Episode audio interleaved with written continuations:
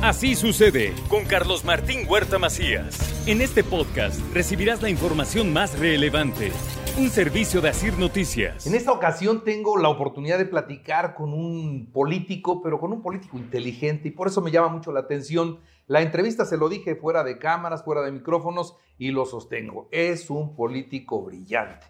Ricardo Monreal, qué gusto. Carlos, te doy un abrazo y a todo tu público que sé que tiene ya muchos años, 29 años en la radio, pero... Con este programa. Con este programa. Con este programa. Pero las redes también tienes mucha influencia y te escucha y te ve mucha gente, así es de que saludo a todos los que nos están siguiendo.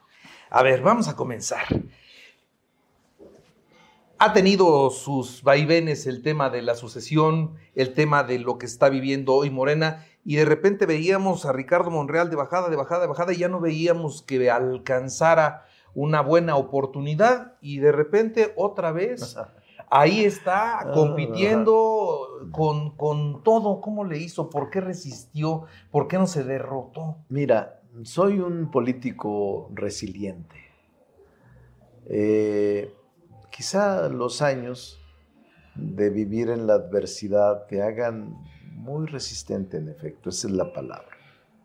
Porque frente al presidente, asumir una actitud independiente, racional, eh, no fue fácil, porque es muy fuerte el presidente, Carlos. Y yo nunca me enemisté, nunca me confronté con él. Hubiera sido un suicidio, aunque yo mantenía mi criterio autónomo frente a decisiones legislativas que quizá a él no le gustaron. Y este tiempo que pasé dos años aproximadamente de no tener comunicación con él, eh, yo resistí en Morena. Incluso te podría decir que con un clima de hostilidad, el que tú dices que me caí hasta el fondo, porque la propia militancia daba por hecho que yo me iría de Morena o que iría a encabezar a otro partido a otra coalición en contra de Morena. Yo siempre afirmé que no, que no eran mis planes, que nunca me iba a confrontar con el presidente y así lo hice. Al tiempo, el tiempo me dio la razón, Carlos, porque esto es de tiempos de no desesperarse y de no precipitar una decisión que luego lamentas toda tu vida. Y yo esperé el tiempo correcto para aclarar y para que mi verdad pudiera aflorar y hubiera entendimiento. Pero, pero ¿por qué, digo, por qué el presidente siendo presidente hoy no lo entiende cuando él en su momento era así? Así es. No, yo creo que parte de nuestra formación es esa, Carlos. Yo tengo 26 años de ser su seguidor del presidente, de formar parte de su círculo íntimo, de su círculo directivo. Fui coordinador en el 2006 de una de las cuatro circunscripciones, o cinco. Fui coordinador de la campaña eh, de todo el país en el 2012, coordinador general de su campaña. Y fui coordinador de la segunda circunscripción en el 2018. Es decir, tengo estos 26 años él me conoce bien y nos formamos así, en la adversidad, Carlos, casi en el pleito permanente contra el gobierno y contra el sistema que nos hostilizaba y no pocas veces nos perseguía. Entonces resistí así y cuando sucede esto al interior de Morena, contra mí resisto sin pelear con el presidente, tarde que temprano, afloró la verdad y aquí estoy ya reconocido como un aspirante legítimo, reconocido por Morena y su Consejo Nacional como uno de los cuatro eh, personajes más importantes del movimiento. Ha comenzado pues, ya la, la, campaña esta, llevamos prácticamente una, estamos en la primera semana, eh, empieza, empiezan los golpecitos, va a haber golpes bajos y va a haber de todo, ¿no? Empieza eh, lo normal, el calor de las contiendas internas, aunque sean del partido internas, pero siempre hay apasionamientos. No se puede evitar eso porque somos seres humanos con pasiones y con debilidades. Y esta es una contienda interna muy importante. Entonces sí empiezan a aflorar, a presentarse diferencias, eh, quizás todavía tenues los golpes, pero yo espero que no suban de tono. yo, creo que sí van a subir, y van a subir mucho de tono. Son 70 días. ¿Por qué, ¿Por qué? ¿Por qué buscar un coordinador de Morena y mezclar a uno del Verde y a uno del PT? O sea, ¿cómo estando en otros partidos pueden llegar a coordinar? A ver, explíqueme esas, esas cosas que no entiende el proceso. Se pretende que en un solo proceso resolver eh, toda la intención de la coalición. Aunque no es el nombramiento precisamente el electoral que establece la ley como precandidato o aspirante a la presidencia de la República, sino como coordinador nacional de los comités para la defensa de la transformación, aún así es una figura política muy fuerte interna.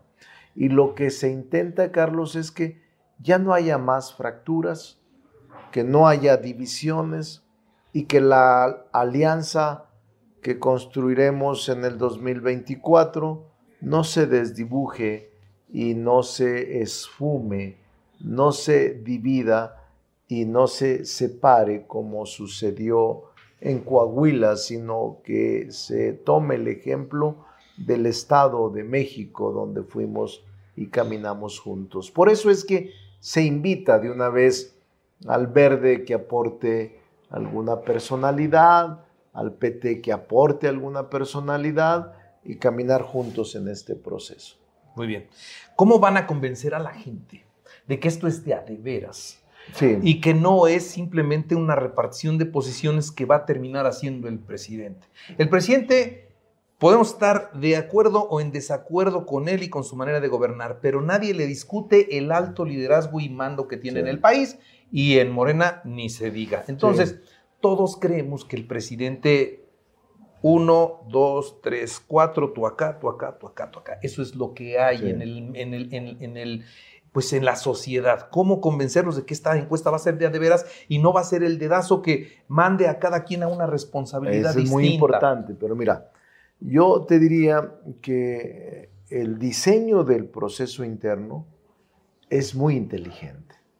El presidente de la República, el partido, formalmente, antes de concluir 24 horas del proceso anterior en la renovación del gobierno del gobernador en Estado de México y Coahuila, convoca antes de 24 horas y nos reunimos gobernadores, partido y aspirantes. Y el presidente, eh, con inteligencia, evita la ruptura y evita la salida de cualquiera de los aspirantes. Y nos ponemos de acuerdo con las reglas. Cinco encuestas, renuncias, un proceso de 70 días, un procedimiento que nos una a todos y también nadie salga, todos están incluidos. El segundo y el tercer lugar que resulten de las encuestas también tendrán forma de ayudarle al movimiento en alguna posición administrativa o legislativa. ¿Cómo evitar o cómo transmitir a la población de que es en serio es tu pregunta, diría, sí es en serio. Porque de lo contrario, si no fuera así, no tendría sentido estar en una ah, etapa de simulación donde ya los dados están cargados y simplemente vas a legitimar una decisión que está tomada. Yo no me prestaría a eso.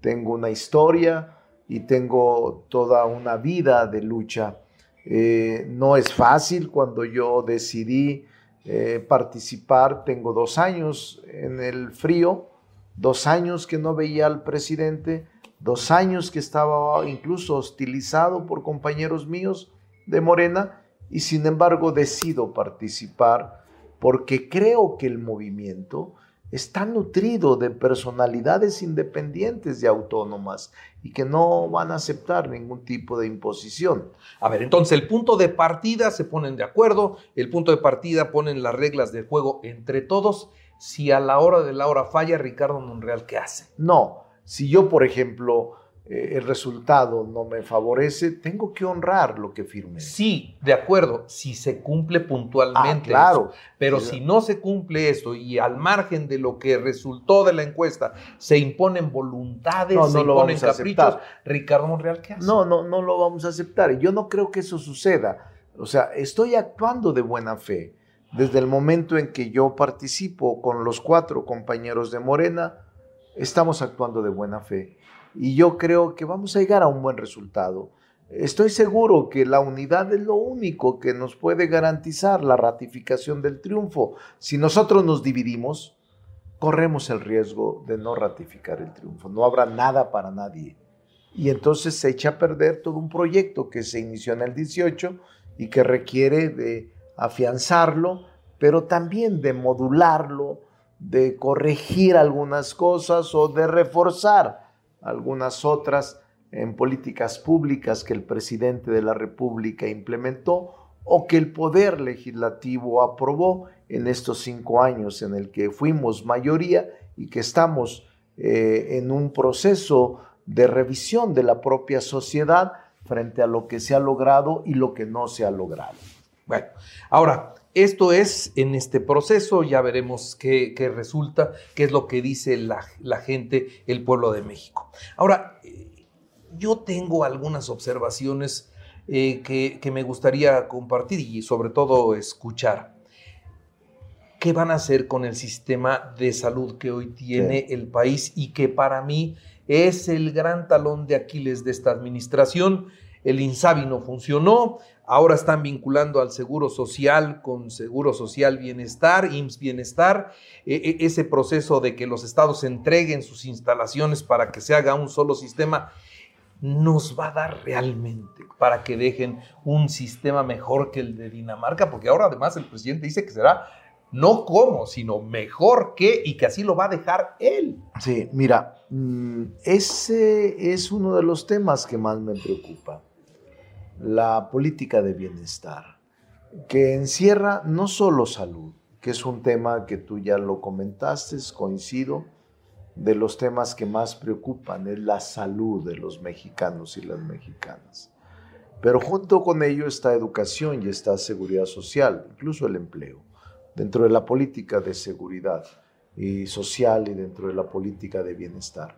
Yo te diría que una de las preocupaciones que tenemos es la salud cómo lograr que esta experiencia desafortunada del INSABI, que no resultó, no nos afecte en la transición política posterior. Cómo afianzar y fortalecer el sistema de salud nacional y cómo lograr los propósitos que el presidente se ha planteado, no solo asimilarlo, sino mejorarlo, como tú dices, frente a países noruegos y nórdicos como eh, Dinamarca eh, no, yo creo que es un tema no fácil, este, Carlos. Has tocado uno de los temas que más me preocupa, que es la salud. Porque eh, sí tenemos que reconocer que con la desaparición del INSABI eh, fue una experiencia desafortunada, que muchos creímos que iba a ser posible enfrentar este grave problema de salud. Ahora está en una situación no fácil de transición a IMSS Bienestar y no sé si IMSS Bienestar tenga la capacidad de ofertar todo este sistema de salud universal. Pero además puesto en este, manos de una persona que ya dijo que ya se va. Ya se va. Entonces e, es increíble porque quizás de las mejores instituciones que tengamos sea uh, el IMSS, pero el IMSS no tiene, desde mi punto de vista, no ha tenido la capacidad de cubrir o de la cobertura universal de salud, Por eso estaba la Secretaría de Salud, por eso estaba el ISTE, por eso había sistemas en los estados eh, con autonomía en la prestación del servicio, con hospitales clínicas propias. Es decir, sí es un gran problema que yo creo que lo podemos resolver y que ahora que se planteó lo del IMSS Bienestar, yo tuve reuniones con los técnicos y los expertos en el Senado antes de la desaparición del INSABI y me convencieron de que había eh, en esta transición posibilidades de establecer este sistema de salud eh, eficaz y con propósitos muy loables para cubrir este grave problema y gran demanda de los mexicanos y las mexicanas. El otro problema es la seguridad. En su estado también la cosa ya te Lo, te lo comenté, no. La seguridad incluso, yo te diría tres problemas que has tocado tú uno. El otro que yo le veo es la seguridad. Acabo de estar en Chihuahua, en el cuartel militar, donde se adiestran los policías, la Guardia Nacional, el Ejército, la Fuerza Armada eh, 6 mil cada semestre que se incorporan a tareas de seguridad pública. Yo te diría que el problema de seguridad pública es un problema serio, es de los que yo creo que se deben de reforzar presupuestalmente, tecnológicamente, coordinadamente con todas las policías, con tareas de inteligencia y tiros de precisión en la desarticulación de las bandas del crimen organizado, el combate frontal contra ellos, con el uso de tecnologías de punta e incluso equipo. Ahora que estuve en Chihuahua, vi las armas y los vehículos que traen los delincuentes sofisticadas, quizás incluso más que muchas del ejército. Entonces sí es un problema fuerte que yo te diría seguridad, que implica salud, seguridad pública, que implica política interna, y el campo, que es el otro gran problema de producción de alimentos. Y yo pondría también la, la educación. Sí, dentro del bienestar, yo te decía, no podemos descuidar este trinomio de educación, salud y seguridad social. Ahora, ¿cómo desarticular ese, ese discurso de que pues es que sí, nos los dejaron muy mal? No, ya, ya nos los dejaron muy mal el pasado y el pasado y el pasado, sí, pero ya pasaron eh, cinco años. Es correcto que todavía se alegue parte de la herencia, pero ya es hora de ofertar nuestra propuesta, pero también la solución. O sea, yo, yo sí creo eso eh, ya cada vez es menos la justificación de cómo se entregó al país y ahora ya es nuestra responsabilidad en esta primera etapa de transición política cómo ofrecer resultados tangibles y aceptados por la sociedad en políticas como las que estamos platicando.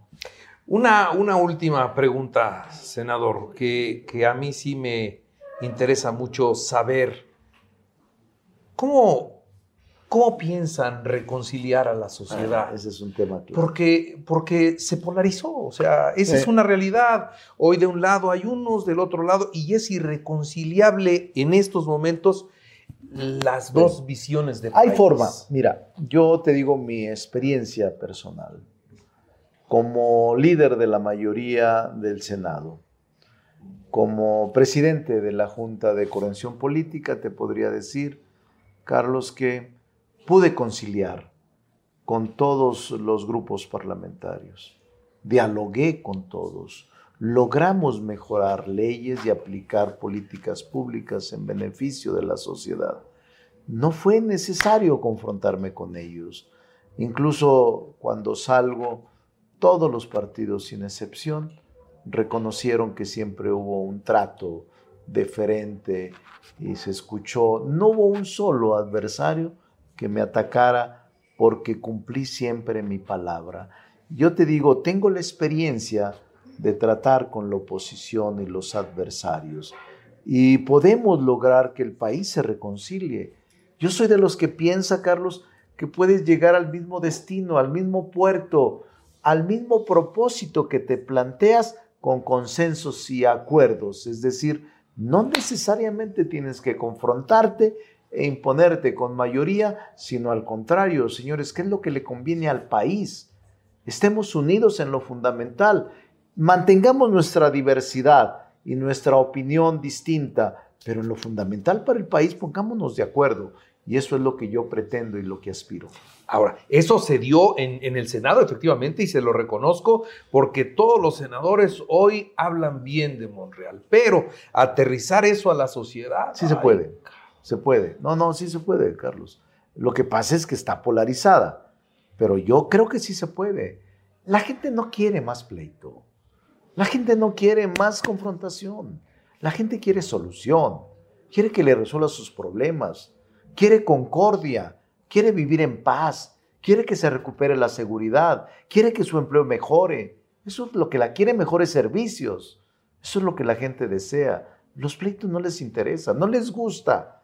Y yo soy de esos, de ese sector que cree que la conciliación nos puede llevar a mejores caminos para el país. Déjele un mensaje a los poblanos, ¿no? Que me da mucho gusto estar en Puebla, que me da mucho gusto estar con Carlos, que es un entrevistador inteligente.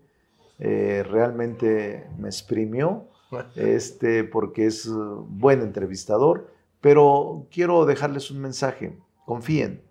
Soy un hombre que ha formado, eh, que se ha formado en la adversidad, pero soy de reconciliación. He luchado siempre contra la adversidad, pero soy el más preparado. Tengo en mi haber político la mayor experiencia política, que no hay ninguno de los que aspiran a tenerlo, este puesto interno del partido, que es un vínculo para lo que viene en el futuro, pero que me da mucho gusto estar conviviendo con los poblanos y las poblanas y que les mando un abrazo, pidiéndoles que confíen y tengan esperanza. No apaguen la vela, no apaguen la luz de la esperanza. Confíen en que este es un gran país. Muchas gracias. Así sucede con Carlos Martín Huerta Macías. La información más relevante, ahora en podcast. Sigue disfrutando de iHeartRadio.